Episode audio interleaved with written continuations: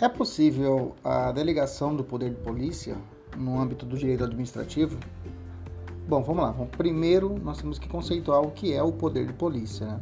Se nós irmos para o artigo 78 do Código Tributário Nacional, encontramos um conceito legal de poder de polícia, que assim está estampado.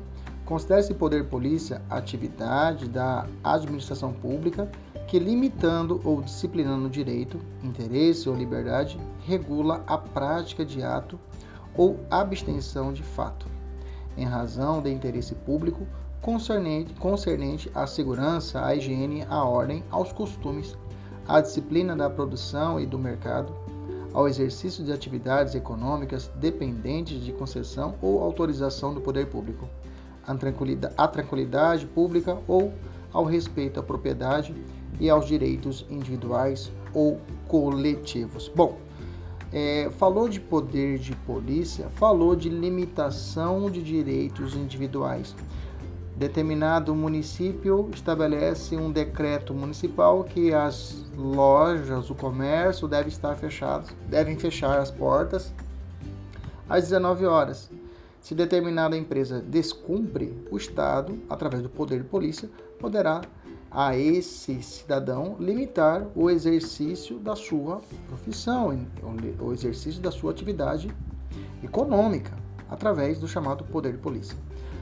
Mas o que nos prende agora, aqui no nosso comentário, é que atualmente a doutrina administrativista divide o exercício do poder de polícia em quatro etapas ou quatro fases bem distintas. E eles configuram isso, eles denominam isso de ciclo de polícia.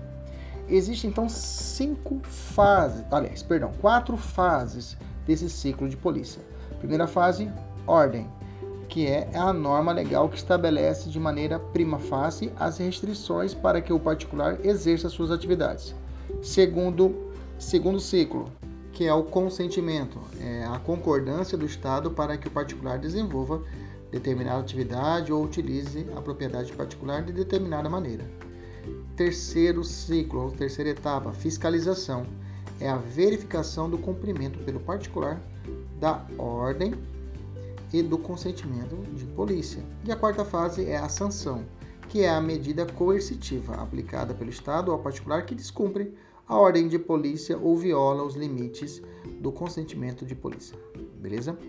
Embora que a doutrina majoritária e o entendimento jurisprudencial clássico sejam pela impossibilidade de delegação do poder de polícia a particulares, recentemente discute-se a possibilidade de pessoas jurídicas de direito privado, por exemplo, uma sociedade de economia mista, aplicar multa, exato, aplicar multa de trânsito aos particulares em decisão polêmica, o STJ entendeu pela impossibilidade das sociedades de economia mista aplicarem multas de trânsito aos particulares, pois a fase de sanção do ciclo de polícia, que é a última fase, segundo o STJ, não seria possível de delegação a pessoa jurídica de direito privado.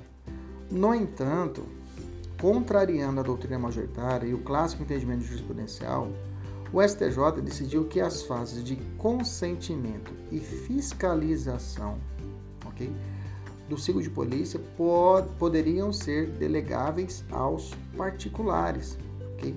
Isso é uma decisão em 2010, o STJ assim entendeu.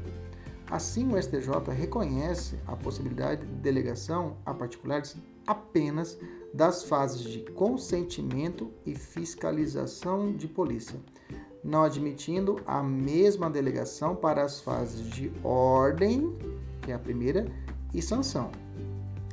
Esse tema ainda está pendente de julgamento lá no STF, tá? embora a sua repercussão geral já tenha sido reconhecida em 2012.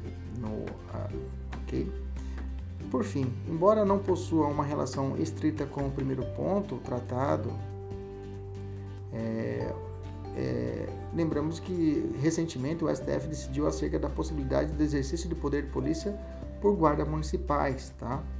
Já o STF já, já se manifestou quanto isso no ano de 2015, possibilitando que eles aplicassem o que? Multas, ok? Beleza? Guardas municipais. Bacana, então é isso daí. Então, é, é, possível delegação para o STJ das duas primeiras, das duas fases, a fase 2 e a fase 3, que é consentimento e fiscalização. A fase de ordem e sanção para o STJ não são possíveis de delegação. Beleza? Um abraço, até mais, tchau, tchau.